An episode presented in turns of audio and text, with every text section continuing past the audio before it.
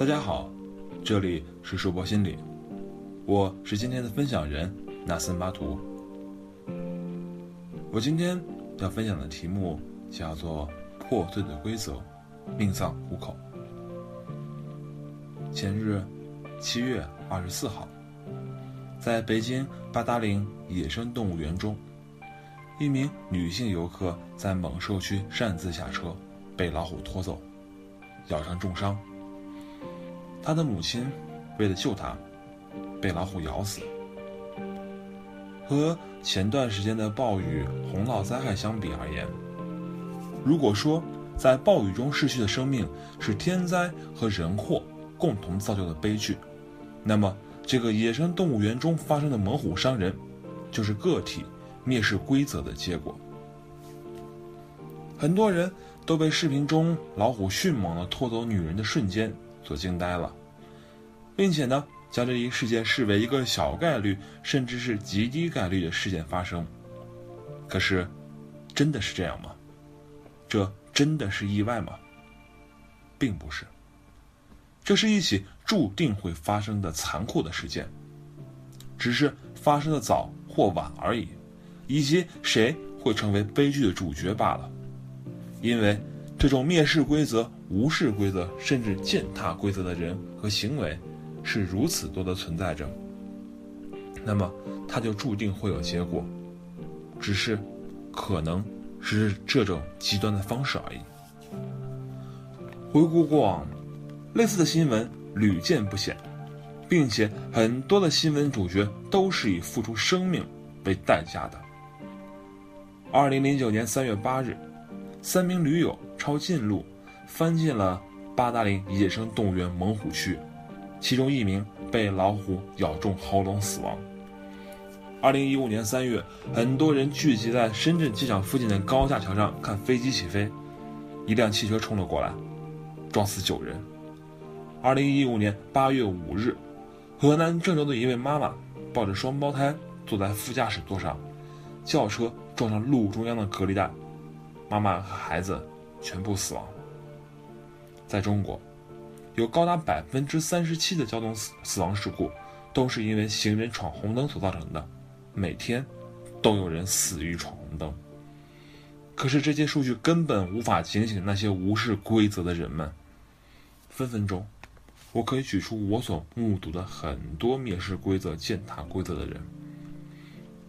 五月的一个晚上，我开车去大爷家还车。我在路上正常行驶的时候，我的右侧一辆面包车突然不打转向灯，直接的往我的车前插了过来。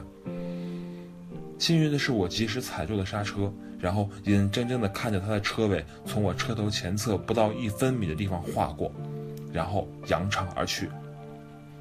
上周，我坐车去上课，在南二环的一个转盘上，一辆奔驰为了抢行。一头撞在了前方一辆正常行驶的轿车侧面，而这辆奔驰车的车主呢，还摇下车窗向那个轿车车主大肆的辱骂着。前天，在放心早餐店买早点的时候，所有人都很有秩序的在排队，突然前面吵了起来，一个戴着眼镜的上班族想要插队，被另一名小哥阻止了。两人激烈的争吵起来，甚至想要以武力解决。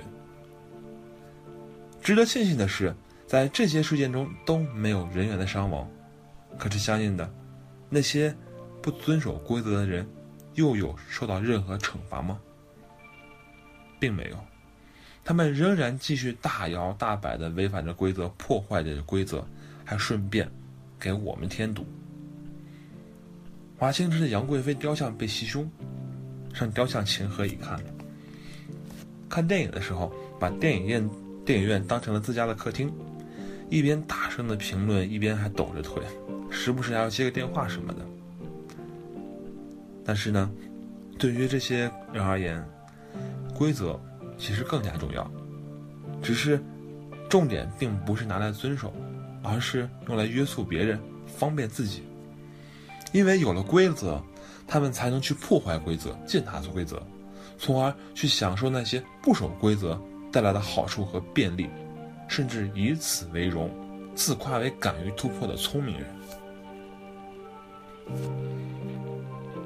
嗯，新闻中，一个大妈闯红灯被抓了，她朝交警怒吼道：“我都闯了几十年了。”而另一个大妈闯红灯在横穿马路的时候被抓了，当交警规劝他说多走这么几百米呢就有路口的时候，大妈神回复道：“人生有几个几百米啊？”当违反规则的人们都理直气壮的时候，是谁给了他们勇气？是我们，是我们自己，因为遵守规则的人却会被无情的嘲笑。当中国式过马路，人多一起走，红灯无所谓时，我们一个人站在那里傻等绿灯，显得是那么的孤单；而一个个闯过去的人还会回头像看傻逼一样的看着你的时候。当电动车闯红灯，撞上了正在正常行驶的汽车时，汽车车主却只能忍气吞声的认下全责，自掏腰包，甚至还要赔偿电动车的时候；当熊孩子推倒了别人辛辛苦苦多天搭好的雕像时，家长语气轻飘飘的“孩子还小，不懂事儿”时，作者也就只能顺嘴说“孩子还小，没关系，算了吧”。为什么要遵守规则的人来埋单呢？一位去过日本的朋友说，在日本，即便是三更半夜人烟稀少的时候，不论是行人还是司机，都会老老实实等红绿灯，因为对于他们来说，那盏灯就是法律，就是规则，他们想尊重那盏灯。我们现在常常谈论道德，却很少谈论规则。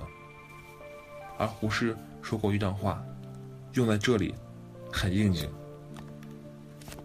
一个肮脏的国家，如果人人都开始讲规则，而不是谈道德，最终会变成一个正常国家，道德自然会逐渐回归。一个干净的国家，如果人人都不讲规则，却大谈道德，天天没事儿就谈道德规范，人人都大公无私，最终这个国家。会堕落成为一个伪君子遍布的肮脏国家，而这个老虎伤人的事件有了一个新的进展。据受伤女性的同事说，她当时以为已经出了猛虎区了，因为身体不舒服，所以想换个座位，所以呢他下了车。如果以最大的恶意去揣摩这段话的话，似乎这是唯一的一种可以让动物园承担责任的说法了。对此，我想说，每一条有关安全的规定，都是用鲜血写就的，而我们每一个人都要为自己的行为负责。感谢大家的收听，这里是生活心理，不管你在哪里，世界和我陪伴着你。再见。